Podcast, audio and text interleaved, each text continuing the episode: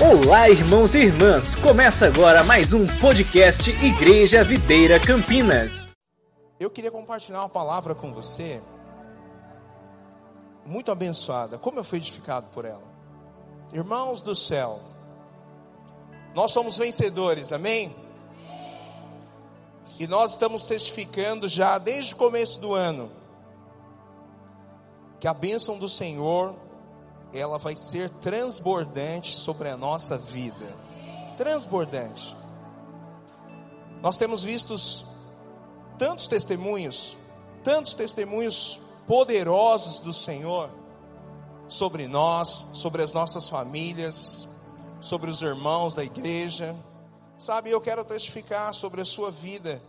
Se ainda não chegou, pode preparar, porque está chegando em nome de Jesus. Em nome de Jesus. Nós somos abençoados pelo Senhor. Mas você sabe que você não é daqui, correto? A palavra do Senhor diz que eu e você nós somos nós estamos aqui.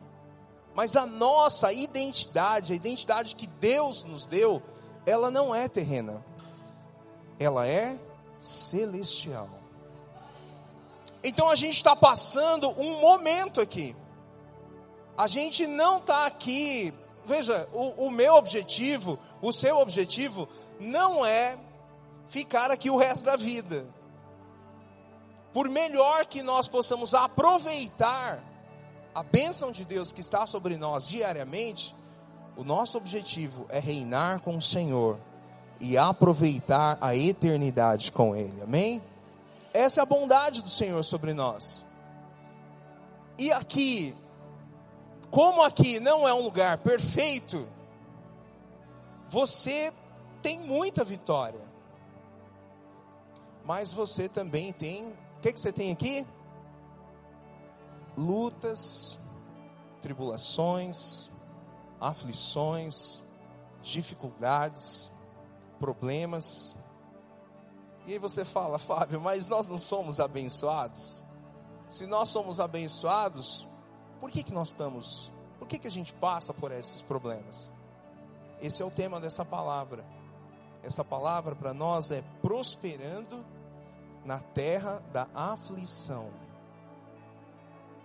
Você fala, Fábio, mas a terra que a gente está é uma terra de aflição? É. Nós somos diferentes. Nós somos um povo vencedor, que tem uma identidade correta, que sabe que é amado, que sabe que Deus cuida de nós em todos os detalhes. Mas você reconhece que essa terra em que nós estamos é uma terra que tem muitas aflições, muitos problemas. E sabe, isso não é novidade.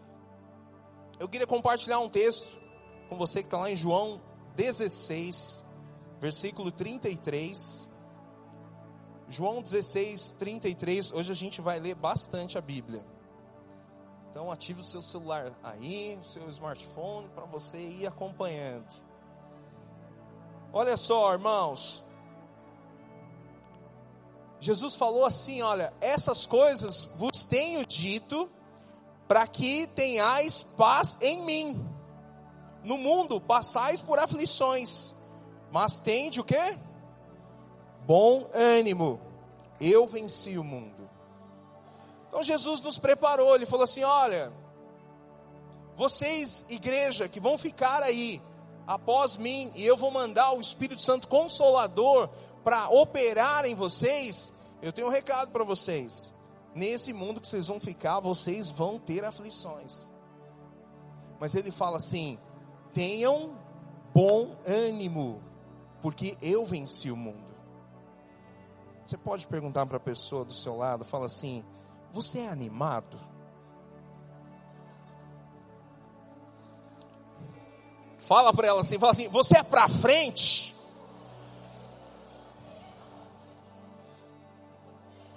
Porque isso faz toda a diferença. Jesus está falando para a gente.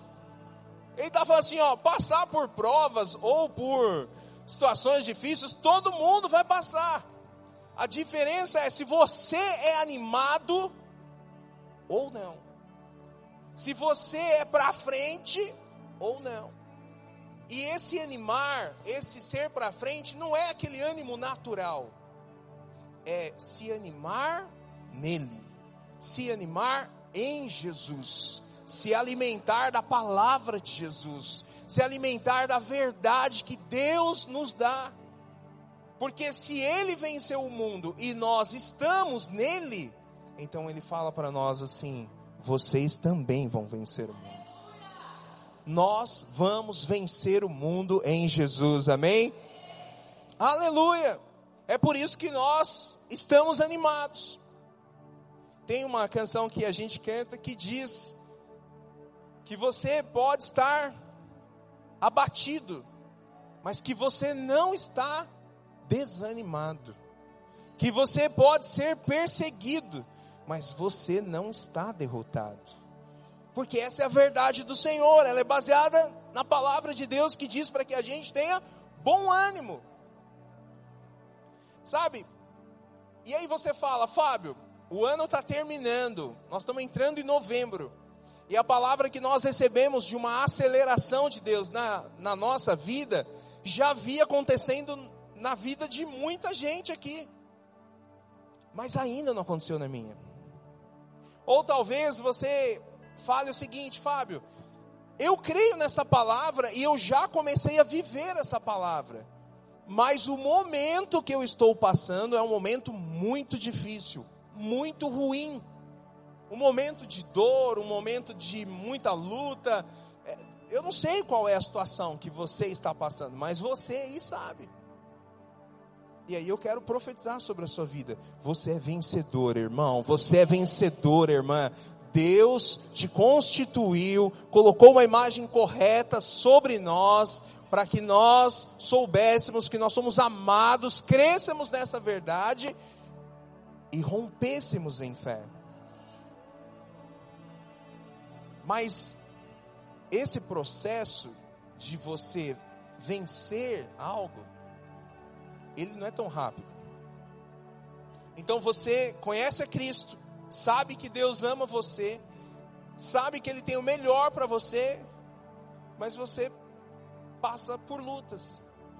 E a pergunta que vem naturalmente no seu, na sua mente é: bom, mas se eu sou amado por Deus, se eu sou vitorioso nele, se Ele me amou, por que que eu tenho que passar tanta luta?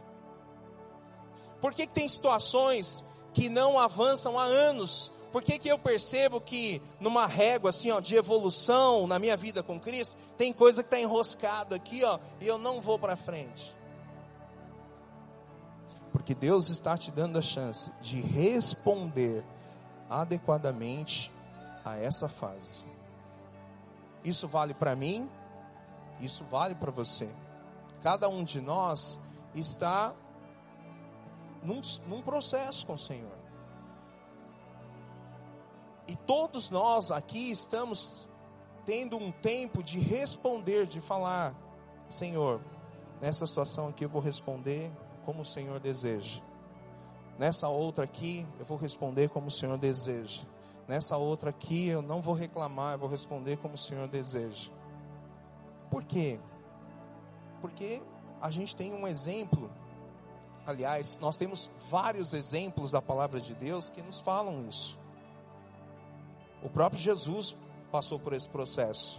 Mas eu quero compartilhar com você um exemplo específico, uma história de um homem muito especial, referência, modelo de Cristo, um tipo de Cristo para nós no Velho Testamento, que era José. Mas José passou por essa fase igual a gente passa.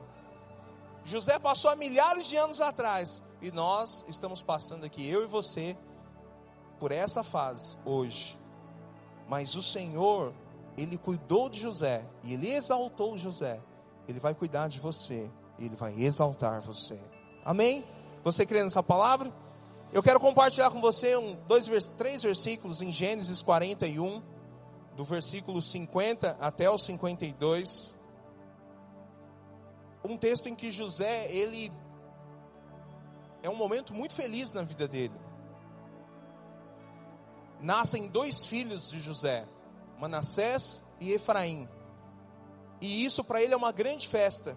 Olha só, antes de chegar a fome, nasceram dois filhos a José, os quais lhe deu a filha de Potífera, sacerdote de On. José, ao primogênito, chamou de Manassés, pois disse: Deus me fez esquecer de todos os meus trabalhos e de toda a casa do meu pai. O que, que significa Manassés? Vamos repetir? Repete assim comigo, fala assim: Deus me fez esquecer de todos os meus trabalhos e de toda a casa do meu pai. Esse é o primeiro filho de José. O segundo filho, ele dá o nome de Efraim. E qual que é o significado de Efraim? Efraim significa Deus me fez próspero na terra da minha aflição. Dois filhos. Um filho, ele dá o nome, porque antigamente, né, hoje você escolhe nome porque o nome é bonito, né? Então, os nomes hoje são modernos, né? É, tem toda uma lógica. Mas antigamente as pessoas escolhiam os, o, o nome por um significado muito real. Então, por exemplo, o nome de Efraim é Deus me abençoou na terra da minha aflição. Não, não é uma benção dupla? Porque assim, ó, você ser abençoado num tempo normal é ótimo. Agora, você ser abençoado num tempo de sofrimento, de aflição, é muito melhor. É o dobro dessa benção. Sabe? Mas esse versículo é só o final da história de José. Por que que José, quando nascem os filhos dele, ele dá esses dois nomes? Primeiro, eu estou apagando, eu estou esquecendo de todo o tempo de trabalho e também estou esquecendo de tudo que eu vivi na casa do meu pai. Por causa do que aconteceu na vida dele. Vamos relembrar um pouquinho? Quem é José? José é um menino abençoado que tem uma família grande. Ele é o mais novo dessa família. E aí o que, que acontece? Deus escolhe José por motivos que ele mesmo não entendeu. Mas Deus resolve cumprir um plano na vida dele. Como resolveu cumprir um plano na minha e na sua vida. Você sabe disso? Quantos aqui têm clareza de que Deus tem um propósito na sua vida? Eu quero reafirmar isso. Você não está aqui para passar tempo. Você não está aqui para trabalhar, ganhar o seu salário, cuidar da sua família, passear e descansar. Isso aí você faz enquanto você cumpre o propósito. Tem um propósito poderoso, Deus, na sua vida. E para você que já tem noção disso clara, eu quero dizer, Deus vai acelerar. Agora, para você que ainda não tem, você fala, fala mas eu, eu não entendo ainda muito bem. Então eu quero declarar uma outra palavra para você. Creia que vai acontecer. Amém? Apenas creia. O Senhor, Ele é bom. E aí o que acontece? José, ele, inspirado por Deus, recebe uma palavra do Senhor. E aí ele recebe um sonho. Então, olha só, eu quero compartilhar com você sete coisas que aconteceram com José nesse processo, que eu e você vamos passar pelas mesmas situações. Eu não sei em qual dessas sete fases você está. Eu estou numa delas. Você também vai se achar. Você crê nisso? Falar para a pessoa do lado assim: uma hora você vai se achar. Nós estamos no meio, porque esse, esse processo aqui, ele é para todo mundo. Então talvez você esteja em uma fase, talvez você esteja na outra.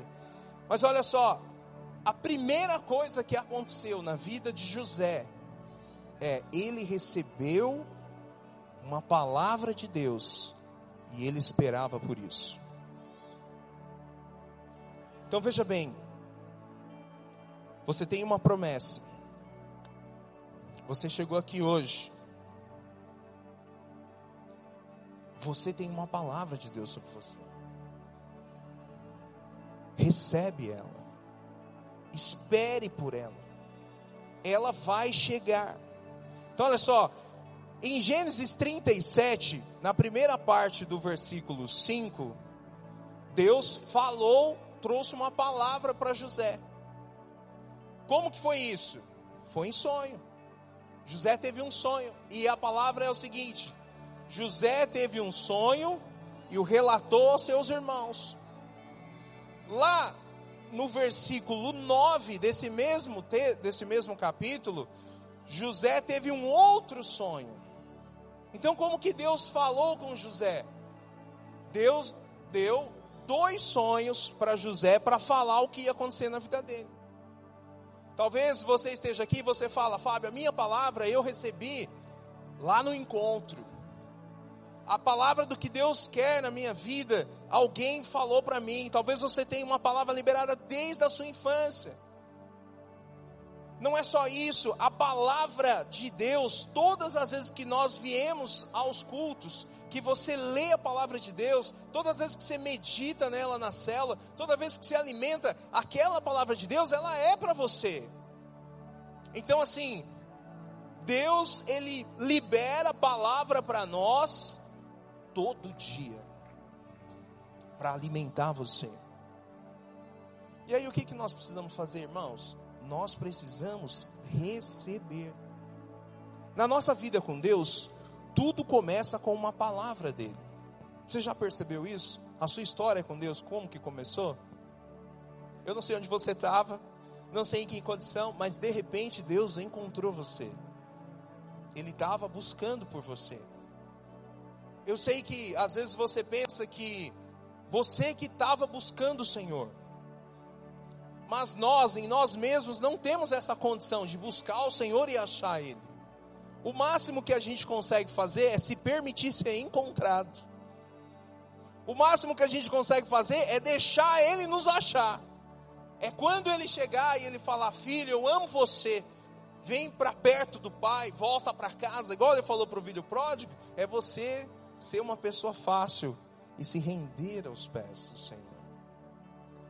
Nós tivemos uma canção aqui que nós cantamos, que diz que nós nos rendemos aos pés do Senhor. Então, quando eu e você temos essa palavra, nós vamos nos render. Mas e se você não teve ainda? Você já fez coisas sem palavra de Deus? Ou só eu que fiz? Você já fez alguma coisa que você não tinha a palavra de Deus e deu errado? E aí você falou assim: que mancada, eu deveria ter ouvido Deus.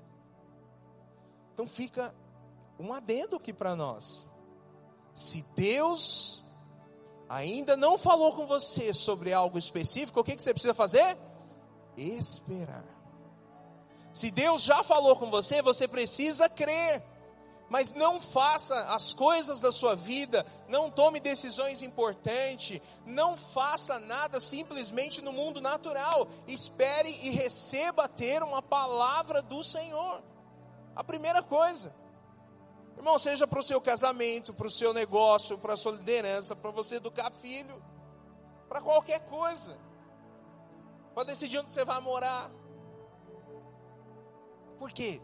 Porque nós não vivemos no mundo natural, nós somos guiados pelo Espírito Santo. O nosso olhar, ele vai até ali na esquina, ó. O Senhor, quando ele prepara o nosso caminho, ele prepara sabendo tudo que vai acontecer nele. Aliás, a palavra diz que ele é o caminho. Então a gente só anda nele. E a gente vai ouvindo a voz dele, nós vamos acertando porque nós estamos no caminho. Amém? Segunda coisa que nós precisamos fazer, nós precisamos anunciar a palavra que Deus nos deu, antes dela ser real, fisicamente. Então, naquele texto de José, o que, que aconteceu? José recebe um sonho, ele parecia muito metido, porque ele chegou para os irmãos e falou: Olha, eu tive um sonho de Deus aqui, eu não queria deixar vocês chateados, mas vocês todos vão se curvar diante de mim. O que, que aconteceu? Arrumou problema. Então veja bem, essa, esse princípio nos mostra alguma coisa. Primeiro, toma cuidado como você fala as coisas de Deus. José arrumou um problema para ele, porque ele pareceu ser arrogante. A palavra era, o sonho era verdade? Era verdade. Aconteceu isso realmente? Aconteceu isso realmente. Agora, ele precisava ter arrumado um problema com os irmãos? Não. Então, assim, Deus tem promessa para você? Tem promessa para você. Você deve falar. Aos alunos aí do Maturidade, na terça-feira, nós estávamos conversando sobre isso, certo? Que isso é fé. Fé é você falar antes do negócio acontecer. Você recebeu uma palavra, o que, que você faz? Você repete. Você declara. Você fala, se Deus falou, vai acontecer. Porém, você declara com um coração no Senhor. Mas também tem um, uma outra coisa que pode acontecer. Além de você falar com o coração no Senhor, você também, a partir do momento que você fala, você precisa se preparar para receber oposição. Amém? Fraquinho o nosso amém, né? A gente não quer, não é verdade? Quem é que recebe uma palavra de Deus? Você declara em fé no Senhor. E qual que é o seu pensamento natural? Você quer que aconteça, você não quer resistência do Senhor, do mundo, do mundo espiritual. Você não quer resistência do mundo. Então, quando nós falamos a palavra, nós geramos fé. Mas é importante nós nos prepararmos para entendermos que vamos ter resistências. Talvez o que esteja acontecendo com você hoje é você se encontrando num processo aí. Você recebeu a palavra, seu coração se encheu de alegria, assim como José, e você declarou em fé. Só que quando veio a resistência, você ficou triste. Você desistiu. Você reclamou. Você ficou ofendido. Você ficou chateado. Porque você achou naquele momento que a resistência era algo contra você, pessoa. Era algo contra o Fábio. Mas a resistência nunca é contra nós. Fala assim comigo: a resistência é sempre contra o propósito. Percebe? Faz uma diferença do tempo em que você não tinha Cristo e você falava, ah, mas minha vida lá parece que era mais fácil. Por quê? Você não estava cumprindo propósito nenhum. Para que, que você ia ter problema? Você já estava fora do caminho. Aí você vem para o caminho e as coisas ficam mais difíceis. Mas por que, que está acontecendo, irmãos? Porque a resistência, ela é contra o propósito de Deus na nossa vida. Então veja bem, José, ele teve um problemaço lá. Os irmãos falaram: José, você está louco. Quem é você para vir falar que a gente vai se curvar diante de você? E aí ele foi odiado. Odiado, essa é a expressão. Lá no versículo, se você for ler lá, está dizendo o seguinte: José teve um outro sonho e os irmãos o odiaram ainda mais. Você, irmãos, a gente consegue entender que a gente recebe uma palavra de Deus, Deus vai cumprir algo grande na nossa vida, mas o clima muda totalmente. Talvez você esteja aqui, para estar aqui, você teve problemas com pessoas perto de você, com a sua família, resistência no trabalho. Ah, agora você é crente agora? Mas e aí? Como é que vai fazer? Você não vai mais sair com a gente? você não vai fazer isso. Ou talvez você hoje enfrente oposições porque recebeu uma palavra, declarou e creu nisso e as pessoas estão rindo. Cara, imagina.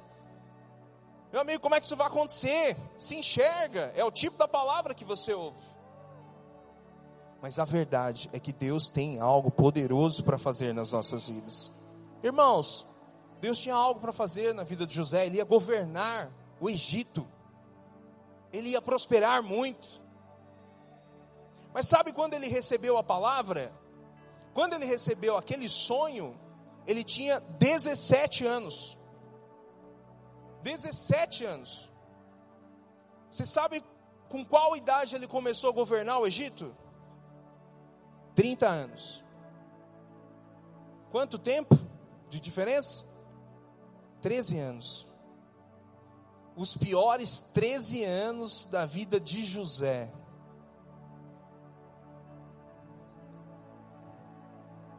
Nessa palavra aqui, o 13 não é um número bom. Vamos voltar. Olha só.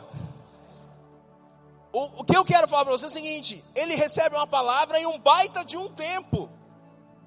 Um baita de um tempo. 13 anos sofrendo. E nós vamos ter noção desse sofrimento. Tudo porque ele recebeu uma palavra de Deus. O seu sofrimento já chegou em 13 anos? O meu já chegou? Será que a palavra que nós recebemos, ela já está nos 13 anos? Nós temos razão para se cansar, desistir, reclamar, ficar bravo, é, é, igual uma criança mimada?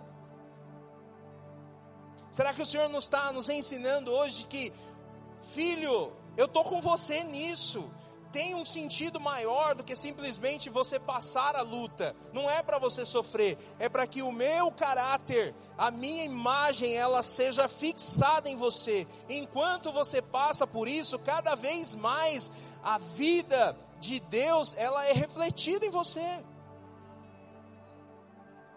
E as pessoas que estão ao seu lado são transformadas por causa da vida de Deus. Deus vai fazer.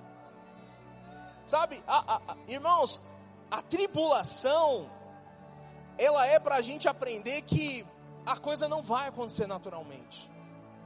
O propósito de Deus na minha vida, na sua vida, só vai acontecer porque Deus está cuidando de nós. Amém? Então, olha só, você recebe uma palavra. Segunda coisa, você declara essa palavra. Nós precisamos declarar a palavra de Deus. Irmãos, quero convidar você para que nos próximos dias, nas próximas semanas, nesses dois últimos meses que a gente tem, gaste o seu tempo em falar aquilo que Deus fala a seu respeito. Não gaste o seu tempo, não perca a sua energia, não perca o seu pensamento, a sua voz, para falar coisas que Deus não fala a seu respeito se concentre apenas em falar aquilo que Deus fala a seu respeito. O que, que Deus fala a nosso respeito, irmãos? Tem tanta coisa boa, que nós somos amados, que assim como Jesus é neste mundo, nós também somos da mesma forma, semelhantemente, de que nós somos como uma árvore plantada junto a um ribeiro de águas vivas e de que no devido tempo nós damos fruto e que tudo que a gente faz dá certo, de que o Senhor é o nosso pastor e Ele não falta para a gente. Tantas coisas boas que Deus fala para nós que quando você repete essa palavra, o seu espírito ele é avivado, você não fica igual. Vamos gastar a nossa energia em falar aquilo que Deus fala para nós. E aí José falou, arrumou um problema com o irmão, com os irmãos, e aí os irmãos queriam matar José. E aí você conhece essa história. Os irmãos saíram lá para cuidar né, dos animais, do pastoreio. E Jacó está lá em casa e preocupado com os filhos. E José estava lá, o que, que ele fala? José, vai lá ver onde estão os seus irmãos. Vai lá, procura por eles, acha ele, eu preciso saber se está tudo bem. Eu preciso saber se está tudo em paz, eu preciso saber se eles estão bem, se os animais estão bem, se eles precisam de alguma coisa. E aí envia José para cuidar deles. E aí vai José. E aí pergunta para um, pergunta para outro, caminha, anda, de repente chega lá numa região em que os irmãos de José e os animais do pastoreio estão lá. E os irmãos veem José. E o que, que os irmãos falam entre si na hora que eles veem José? Agora é a hora, gente. Agora é a hora. Vamos matar José. E aí José vem todo feliz, né? E aí, pessoal, vocês estão precisando de alguma coisa? O pai mandou aqui ver vocês.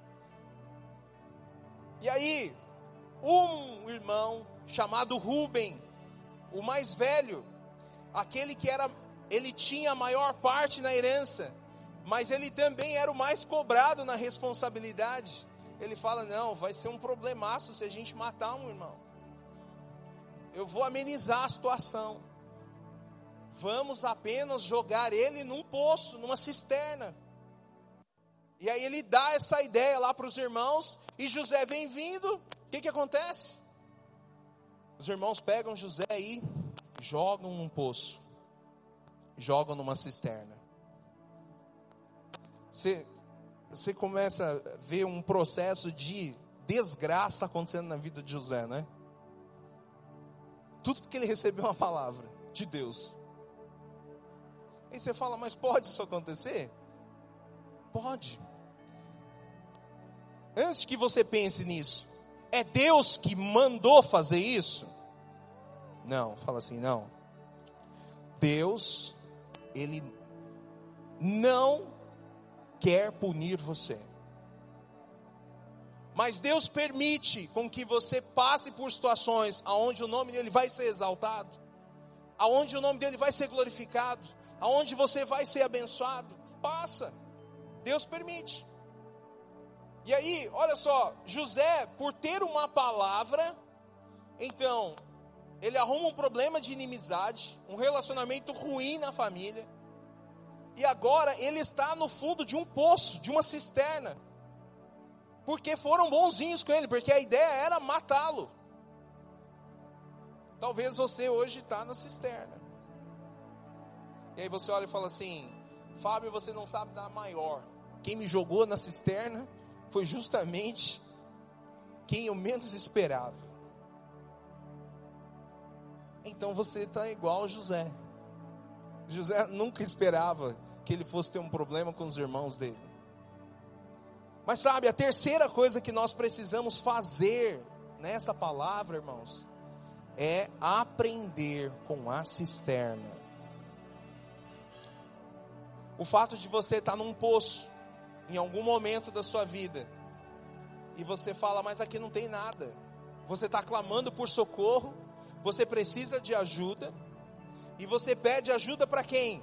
Você pede ajuda para os seus irmãos. Mas a ajuda não vem. Na cisterna você não vê horizonte. Quando você está no fundo de poço, você consegue ver luz. Você não vê luz. Você fica perdido. Você perde a noção do tempo, você não sabe se, o, se é noite, se é dia, é, se é de tarde, se é de manhã, se está chovendo, se não está. A única coisa que você sabe é que você está num, num ambiente muito ruim. Mas era necessário José passar por esse momento. Porque na cisterna, nós entendemos que é Deus quem nos livra. Deus quem nos livra. Eu quero declarar sobre a sua vida.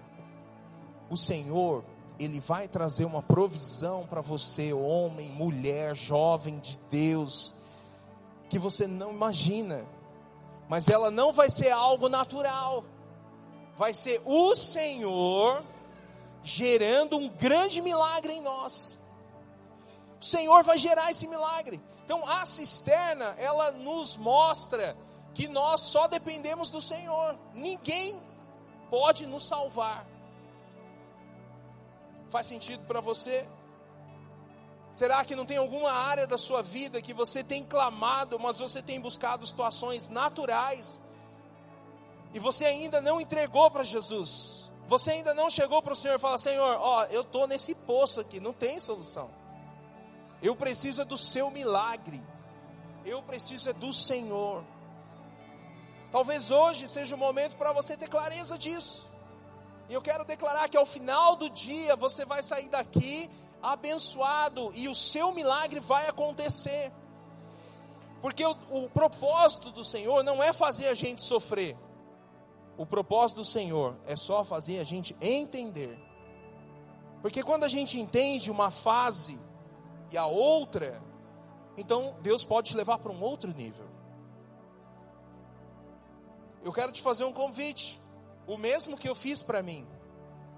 Fábio, passa de fase. Quero falar para você, passa de fase. Sabe? Entrega essa fase aí que você está, coloca diante do Senhor, fala: Senhor, cumpre o teu propósito em mim. Eu não quero ficar dependente daquilo que é natural, das pessoas, da minha força do braço, da minha justiça própria, da minha segurança. Eu abro mão disso. E você fala, Fábio, mas não é estranho isso? É estranho. Sabe, irmãos, isso também faz a gente entender a nossa vida de igreja. A igreja é uma bênção? É uma bênção, mas tem problema? Fala assim, de montão.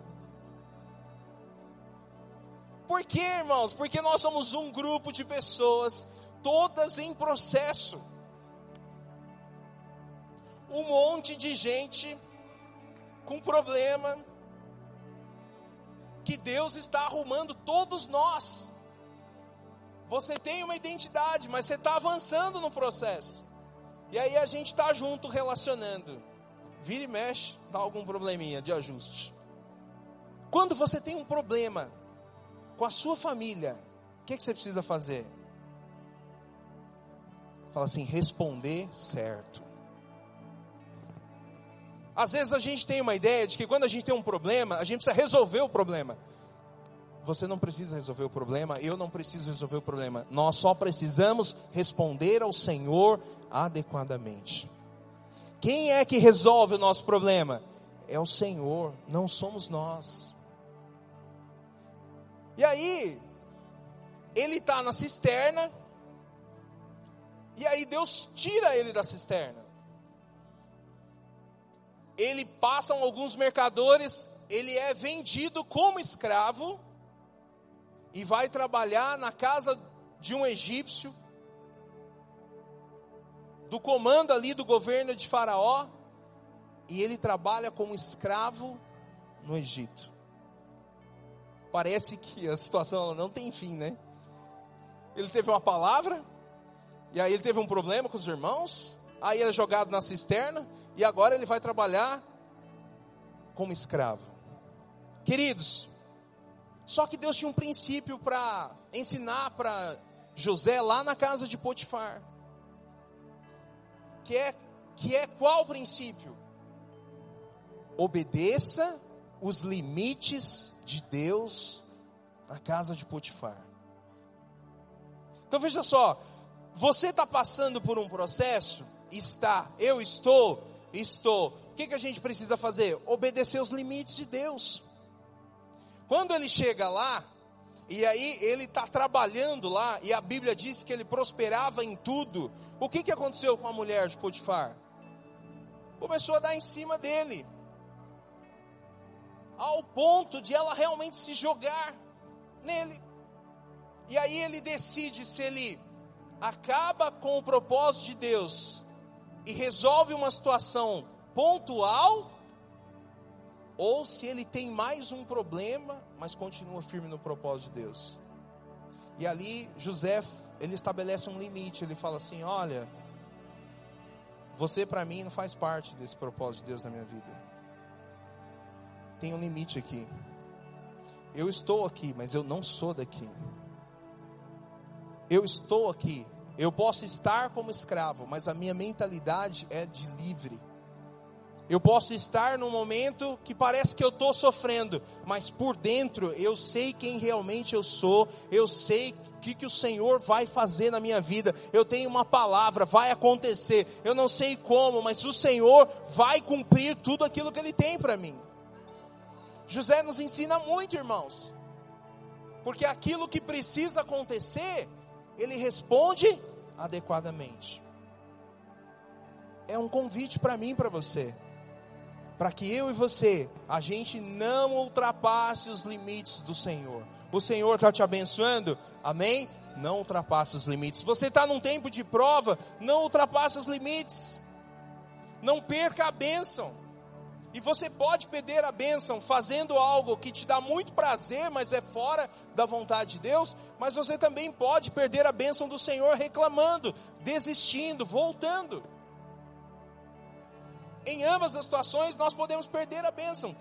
Não perca a bênção. Seja animado, tenha bom ânimo. Era isso que mantinha José ali vivo, resistente. E aí nós temos outros exemplos. Você tem Jó, você tem Paulo na prisão, você tem tanta gente na Bíblia que venceu, mas passou por um processo como esse que eu e você estamos passando. Irmãos, Deus tem limites para nós. E esse processo é para a gente entender que o Senhor está nos qualificando para receber a bênção. Você sabe que no momento em que você tem razão e você precisa abrir mão da razão e ter paz, você aprende muito com isso. Você sabe que você é a pessoa mais abençoada. Você sabe que quando tem uma situação em que você está certo, mas você precisa pedir perdão e a outra pessoa ela tem que te perdoar, parece que não é lógico esse raciocínio, mas naquele momento você é mais abençoado. Você sabe que quando a coisa ela está encaminhada e você vê que é um ataque do diabo na sua vida, mas você fala: não, eu vou dar a resposta certa, por mais que isso me pareça um prejuízo agora, momentâneo, instantâneo. Você é mais abençoado, porque Deus muda o nosso coração. Durante esse processo, José foi ficando mais manso, mais humilde, mais parecido com Jesus o Senhor, Ele, Ele quer fazer a nossa vontade, Ele quer nos abençoar, amém? Mas esse não é o maior propósito dele. O maior propósito dele é deixar você mais parecido com Jesus. E nós estamos sendo transformados dia a dia. Nós estamos nos parecendo mais com o Senhor. Amém? Glória a Deus por isso. Quinto,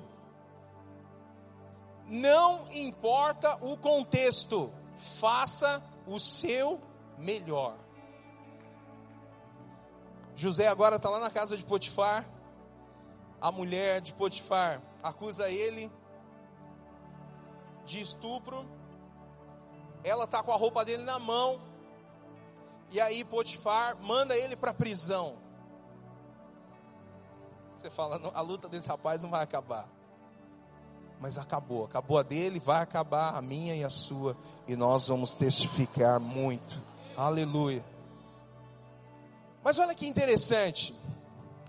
Parece que Potifar, ele tinha um pouco da noção da mulher que ele tinha. Porque Potifar podia mandar matar José. E ele não manda matar. Ele manda José para uma prisão especial. Ele vai ser aprisionado junto com aqueles prisioneiros que eram os melhores classificados. E ele fica com o copeiro do rei e com o padeiro do rei. Então veja bem, Deus, sempre nesse processo, Ele está protegendo José e cuidando de José. E José chegou nessa prisão conhecido como alguém que fazia tudo certo, tudo melhor, sabe, tudo com bom ânimo, tudo que ele fazia dava certo. Ele era tido como o melhor, né? Ele chegou na casa de Potifar como escravo, mas ele fez tudo tão bem que Potifar deu o governo da casa dele. Isso é tão real que quando a mulher de Potifar, ela vai acusar José, José fala assim, olha, ela vai tentar José, José fala assim, olha, tudo nessa casa é meu. Mas eu não posso você, eu não posso ter você. Porque foi a única coisa que Potifar não me deu o controle aqui na casa. E ele ainda fala: Mas o Senhor também não quer isso para mim. Então José chega na prisão com uma identidade que ele fazia tudo bem. Pergunta que não quer calar. Nós, como é que está no seu dia a dia? Tudo que você faz, você faz como se fosse o melhor? Será que Deus não está te dando a chance de lá no seu trabalho você ser alguém espetacular, cheio da unção do Senhor, mesmo com a perseguição? Será que lá aonde você está morando, talvez as pessoas ironizem você, porque você está dizendo que lá vai ter uma cela? Será que não é a hora de você fazer uma reunião com duas, três, quatro pessoas e fazer o melhor e clamar pela presença do Senhor e de repente ter uma célula abençoada naquele bairro? Será que não é a hora de você, como família, de eu, a minha família, todos nós aqui, nós respondermos ao Senhor adequadamente? O Senhor está nos levando num processo de exaltação, mas nós estamos sendo aperfeiçoados no Senhor, amém? Então, irmãos, nós precisamos fazer o melhor. Nós precisamos estar com o nosso coração no Senhor. Olha como José estava. José podia chegar e falar naquela prisão: Olha, eu estou aqui, mas é injusto. Não era para eu estar aqui. Eu não fiz nada de errado. Eu estou certo. Eles é que estão errados. Você já pensou coisas como esta? Você já passou por situações que você falou, mas eu não posso passar por isso, Senhor, porque essa situação é injusta. Mas se ela não for injusta, não tem como o Senhor te glorificar, o nome dele ser glorificado na sua vida. A nossa vida com o Senhor, irmãos, é andar pelo Espírito Santo, não é pelo raciocínio natural. Eu quero convidar você para você não desistir do Senhor. Quero convidar você para você não abrir mão dos propósitos de Deus na sua vida por causa de situações que são momentâneas. Eu não quero que você abra mão do Senhor por causa de situações que você é injustiçado hoje. Não importa se é injustiça, Deus não está nem aí para a injustiça, Ele está aí para a resposta que você vai dar a resposta que eu vou dar, porque essa resposta vai fazer com que nos próximos dois meses você colha uma prosperidade que você nunca viveu na vida.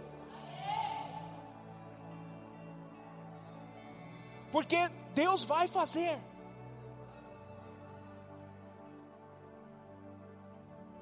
Mas aí José começa a entender a coisa. Ele fala: não pode estar tudo tão errado. As coisas estão bem e eu só preciso responder ao Senhor. E aí José chega lá e ele fala, tanto o padeiro quanto o copeiro, eles têm um sonho cada um. E aí José, eles estão ali, sabe, sem paz, não dormiram direito, estão preocupados, inquietos. E aí José fala: Por que, que vocês estão assim? E aí eles falam: Olha, José, nós tivemos aí, cada um de nós teve um sonho mas a gente não consegue entender, a gente está sem paz. E aí José fala: Não, vocês estão falando com o cara certo. De sonho eu entendo. Eu vou revelar para vocês. Eu vou dar entendimento. E ele é usado por Deus para falar. Ele fala: Olha, para o copeiro, daqui a alguns dias você vai estar junto do rei. E o que, que ele fala para o copeiro? Ele fala algo para o copeiro. Ele fala assim: ó, lembra de mim. Fala isso. Para o padeiro, a notícia não foi tão boa. Ele falou: em alguns dias você vai ser enforcado. E as duas coisas acontecem. O padeiro é enforcado em alguns dias, e o copeiro é vai para perto do rei. E aí, Poxa, ele fala: lembra de mim. E aí, José, como é que você acha? O copeiro foi para o rei. Agora a coisa começa a melhorar na minha vida. A Bíblia diz que o copeiro esqueceu de José. E ele não fala de José para o rei. Por dois anos. Ele não fala de José para o rei por dois anos. Até um dia que o rei, o faraó, tem um sonho e ninguém sabe. Aí, o estrupício do copeiro está lá. Ele lembra, ele fala: Olha, tem alguém que salvou a minha vida. Essa pessoa pode salvar a vida do Faraó. E aí, Faraó chega e manda chamar José. Aqui começa uma virada na vida de José. Só que essa virada na vida de José foi assim, irmãos. De noite ele estava na prisão. De manhã ele foi para o salão de beleza. E logo depois ele chegou na presença do Faraó. É isso que a gente precisa entender. Eu não sei quanto tempo está sem resolver a sua vida. Mas nessa semana, Deus vai mudar a história dela. Eu não sei a situação que você está, quanto tempo você está precisando dessa solução. Eu só quero te fazer um convite. Nós vamos orar daqui a pouco. Dê a resposta. Dê a resposta. Fala, Senhor, eu não quero mais ficar parado nessa fase. Eu quero responder ao Senhor. Faça o melhor. Faça o melhor. Nós estamos aqui, nós temos encontro, a gente tem um monte de coisa para fazer. Sabe o que eu falo? Faça o melhor, faça com bom ânimo. Porque enquanto você está fazendo as coisas para o Senhor, Ele vai usar pessoas para te tirar, para mudar a sua história, para mudar a sua, a, o, o seu momento. E aí ele chega para Faraó, e aí ele também interpreta o sonho do Faraó. E aí uma, um passe de mágica, é uma coincidência, nós aqui como filhos do Senhor, a gente sabe que isso é um plano de Deus, em que a história de José é totalmente alterada. E aí José vira governador, governador do Egito, o, o segundo homem mais importante, mais poderoso do Egito. Não tinha ninguém acima dele a não ser o próprio Faraó. E isso nos ensina muita coisa. A sexta coisa que nós precisamos fazer, irmãos, e eu acho que você pode levar um choque, é que é o seguinte: nós precisamos virar a página. Você pode falar isso para a pessoa do seu lado? Fala assim: vira a página. Sabe por quê? Porque José vira governador do Egito. E Deus dá para ele dois filhos. Um filho, ele dá um nome para um filho, Manassés. Eu estou virando a página. Não importa o que fizeram contra mim. Ó, oh, não importa o que eu sofri. Não importa o tempo. Não importa as ofensas não importa a zoeira, não importa a dúvida, não importa a descrença, eu estou virando a página. Irmãos, muito do que nos segura nesse processo é que você tem uma expectativa de que um dia Deus vai exaltar você e você vai poder ser juiz sobre as pessoas que te ofenderam na sua alma, na sua carne, grita por isso. As pessoas que te ofenderam, você vai falar: um dia eu vou poder me vingar de você. E sabe o que acontece? Talvez seja por isso que você ainda não chegou nesse tempo. Porque Deus não trabalha assim.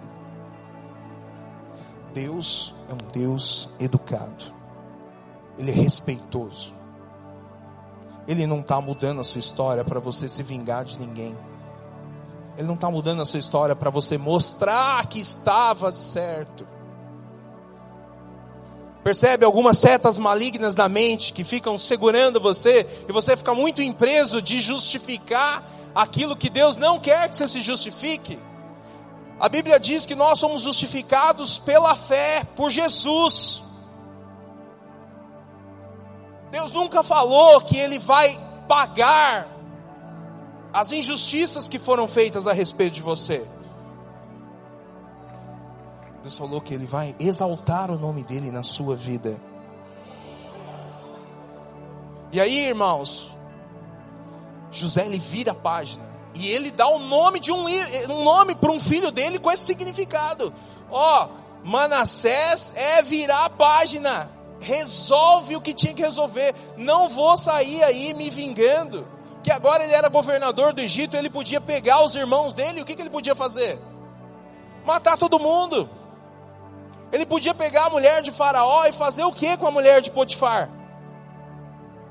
justificar ela de alguma forma.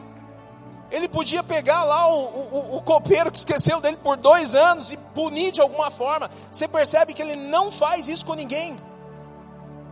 Ele estava preocupado com aquilo que Deus quer fazer na vida dele. Em nome de Jesus, eu quero profetizar na sua vida que aquilo que é do passado vai cair por terra hoje e você vai olhar para aquilo que está para frente. Paulo fala assim: "Olha, eu me esqueço das coisas que ficam para trás e eu olho para frente, porque o meu alvo é Cristo e é nele que eu sou fortificado."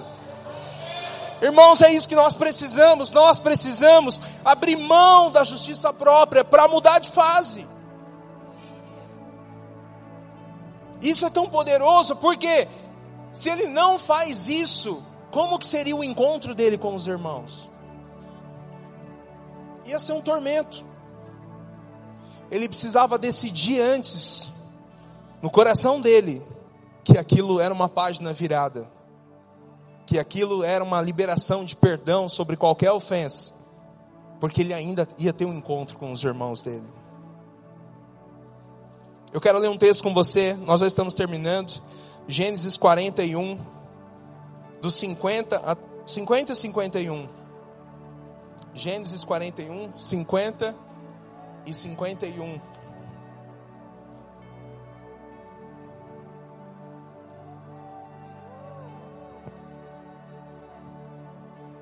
Antes de chegar a fome, nasceram dois filhos de José, os quais lhe deu a Zenate, filha de Potífera, sacerdote de On. José, o primogênito, chamou de Manassés e disse: Deus me fez esquecer de todos os meus trabalhos e de toda a casa do meu pai. Eu quero declarar que o Senhor está fazendo você esquecer. Esquecer. Sabe, irmãos, a decisão de esquecer ela é nossa. Mas quem faz sair da mente é o Senhor. Qual que é a nossa resposta? Você decide hoje esquecer e deixar o Senhor tratar com esse sentimento depois, mas resolve essa questão no seu coração. Ou você vai esperar o sentimento primeiro deixar de existir? Não vai acontecer nunca. Perdão e amor são decisões. Se você tiver alguma situação como essa, eu quero convidar você a falar: hoje encerra isso. Eu vou decidir esquecer. E o Senhor vai tirar toda a lembrança, toda a amargura, toda a tristeza, todo tipo de sentimento ruim que pode atrelar você a um passado que não é mais para estar na sua vida. Não vamos ficar reclamando mais. Sabe, não reclame. Talvez Deus está te dando um momento importantíssimo na sua vida. Talvez você esteja aí, Deus esteja chamando você para liderar uma célula. E aí o que, que você está fazendo? Você não está percebendo. Deus está te chamando para algo e você está preso ainda no passado. Ah, não, é porque fulano, é porque ciclano, é porque essa situação ainda não resolveu na minha vida. E você está perdendo a oportunidade de avançar de fase. Talvez Deus esteja fazendo algo na sua família. Aproximou alguém querido de você e é a hora de você chegar e falar: aqui meu irmão, aqui meu tio, minha tia, olha, eu quero liberar perdão sobre você e se for preciso, eu é que vou pedir perdão para você, mas nós vamos resolver essa situação familiar. E aí você está lá, vai falar: ih, vai chegar o Natal, fulano vai vir na casa da minha mãe, eu não posso ir lá. Porque eu estou de birra com ele. Sei lá, tantas outras situações faça como José. Estabeleça Manassés na sua vida. Esqueça de tudo que ficou para trás. Sabe por quê? Nossa, última coisa. Porque sem Manassés não vem Efraim. Você nunca vai conseguir chegar em Efraim sem resolver Manassés. É uma sequência. E Efraim é o Senhor me abençoou numa terra aonde eu tive aflição. Eu sei que nós, como humanos, nós damos muito mais atenção para o nosso sofrimento.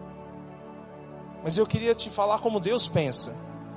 A Bíblia diz que os pensamentos do Senhor são maiores do que os seus a seu respeito. Os sonhos e os planos dele são muito melhores do que os seus. A Bíblia diz que o Senhor só pensa coisas boas a seu respeito. Então, você está pensando que Deus está pensando muito nos problemas que você tem. E não é isso que Deus está fazendo. Deus não está atrás do seu chororô, do seu coitadismo. Deus está atrás da sua fé de falar, eu estou passando por uma situação, mas essa situação Deus vai me tirar dela, assim como José, Deus vai fazer com você. E aí o que, que acontece? Nós precisamos declarar que o Senhor, Ele nos abençoou num tempo aonde a gente tinha dificuldade. Irmãos, eu quero profetizar que na sua vida vai acontecer Efraim. Eu quero declarar que de um dia para o outro, a sua situação vai ser totalmente alterada. Nós recebemos uma palavra, irmãos, de coisas extraordinárias. Eu me nego, e você deveria se negar também, a acreditar de porque não aconteceu ainda, não vai acontecer mais o ano não acabou. Jesus mudou, o Senhor mudou a vida de José em uma noite. O Senhor vai mudar a sua em pouco tempo. E sabe por que isso é importante?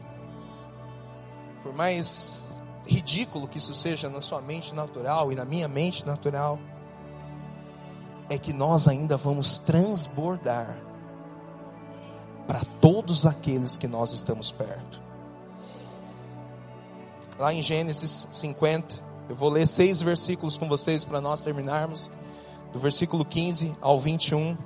Gênesis 50, do versículo 15 ao 21. E diz o seguinte: os irmãos de José, agora ele era governador, ele tinha enriquecido muito, ele tinha prosperado muito, ele era o homem mais rico do Egito, abaixo de Faraó ele tinha enriquecido muito por ser usado pelo Senhor para trazer riqueza até para o Faraó. E os seus irmãos que um dia jogaram ele na cisterna estavam passando fome com seu pai. E aí eles vêm até o Egito procurar por alimento. E José, por ele ter tido Manassés, virado a página, e por ele ter tido Efraim, de falar: O Senhor me abençoou numa terra em que era para ser difícil, ele tem um coração acertado para lidar com os irmãos. E ele diz o seguinte: Vem dos irmãos de José que o seu pai já era morto, disseram: É o caso de José nos perseguir e nos retribuir certamente o mal todo que lhe fizemos. Esse texto aqui, José já abençoou eles. José já abençoou, já colocou todo mundo bem, conversou com eles, falou: olha, vocês não entenderam ainda, Não foram vocês que me mandaram para o Egito, para aquela cisterna, mas foi um plano do Senhor que me fez chegar até aqui. Não tenham nenhum tipo de preocupação, por quê? Porque tudo estava no controle do Senhor. Eu quero declarar na sua vida que você vai poder dizer isso aqui: olha, não se preocupe, não se ofenda, eu não tenho nada contra você, eu não tenho nenhum problema, por quê? Porque o que eu estou vivendo faz parte de um plano perfeito de Deus na minha vida e eu sou muito mais abençoado hoje. A mesma coisa que José falou. E aí o que que acontece? Jacó estava morto. E aí os irmãos falam: agora que o nosso pai morreu, José vai se vingar. E eles vêm até José e dizem o seguinte: é o caso de José nos perseguir e nos retribuir certamente o mal todo que lhe fizemos. Próximo. Portanto, mandaram dizer a José: Teu pai ordenou antes da sua morte, dizendo: Assim direis a José: Perdoa, pois, a transgressão dos teus irmãos e o seu pecado, porque te fizeram mal. Agora, porém, te rogamos que perdoes a transgressão dos servos do Deus de teu pai. José chorou enquanto lhe falavam. Próximo. Depois vieram também os seus irmãos, prostraram-se diante dele e disseram: Eis-nos aqui por teus, por teus servos. Respondeu-lhe José: Não tem mais, não tem mais. Acaso estou eu em lugar de Deus? Vós, na verdade, intentastes o mal contra mim, porém Deus o tornou em bem para fazer como vedes agora que se conserve muita gente em vida. Não temais, pois eu vos sustentareis a vós outros e a vossos filhos. Assim os, os consolou e lhes falou ao coração. Deus vai usar você para trazer uma palavra de alegria, de paz, de consolo sobre pessoas que ainda te acusaram. Mas é preciso. Deus vai usar você para falar nas situações em que você sofreu e você falar assim: olha, eu não quero mais justificação. Pelo contrário, eu quero é dividir a minha bênção com você. Eu quero é dividir a minha bênção com você. Queridos, essa resposta aqui que José dá é a resposta de um homem maduro. Você percebe que não foi a bênção que transformou a forma dele pensar.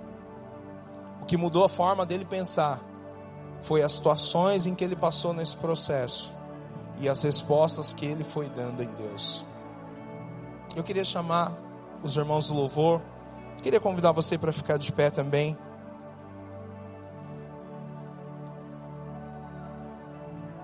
Eu quero profetizar sobre a sua vida que Efraim está chegando.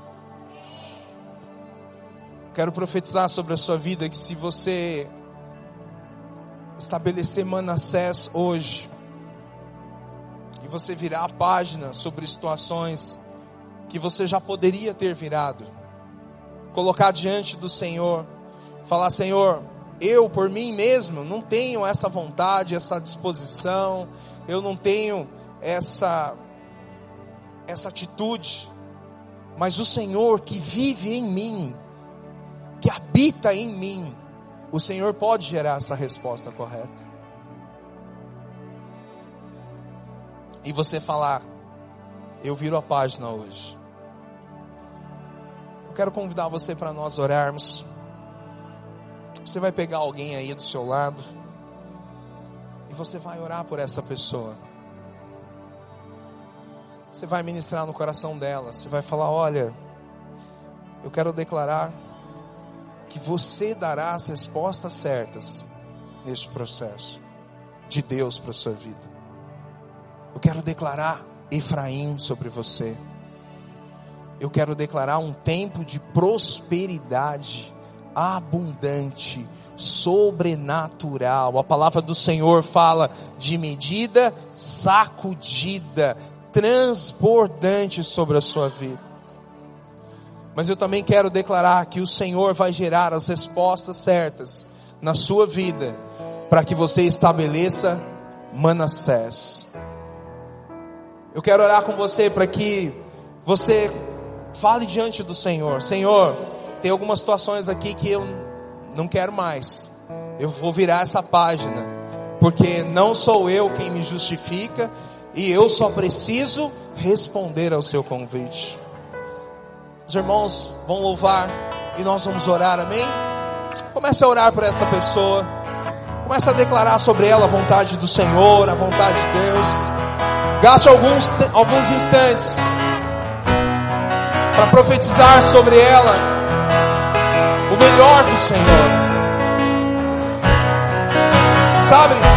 Fala para ela, olha, Deus vai te levar a um lugar permanente de vitória. Deus vai estabelecer em você a vontade plena dEle. Eu quero profetizar sobre a sua vida o poder do Senhor agindo, te levando a responder adequadamente.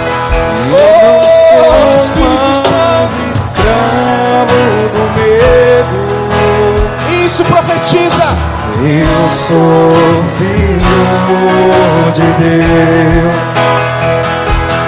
Eu não sou mais escravo do medo.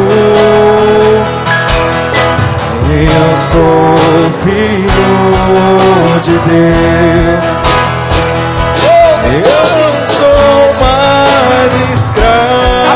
te prendia não te prende mais.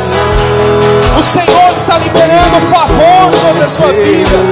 O Senhor está liberando graça sobre a sua vida. O Senhor está liberando poder sobre a sua vida.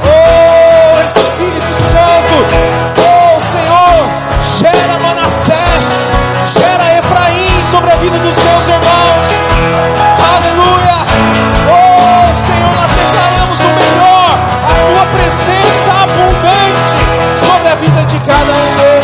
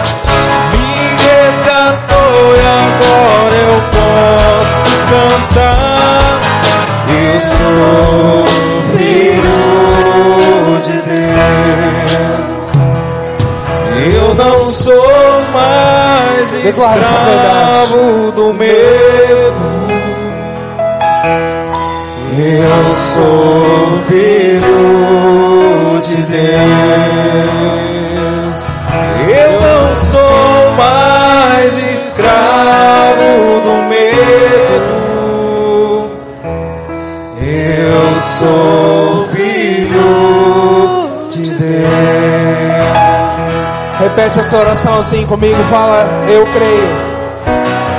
E eu recebo a identidade certa de filho amado do Senhor na minha vida. E a partir de hoje, eu vou virar a página. Eu vou receber bênção duplicada numa terra que já foi de aflição. O Senhor me ama e tudo que Ele tem preparado para mim, eu já recebi. Em nome de Jesus. Se você concorda com essa palavra, aplauda o Senhor. Amém. Que você tenha um domingo abençoado. Você saia daqui cheio do amor do Senhor e que a sua semana seja maravilhosa no Senhor. Amém? Deus abençoe os irmãos. Estamos encerrados.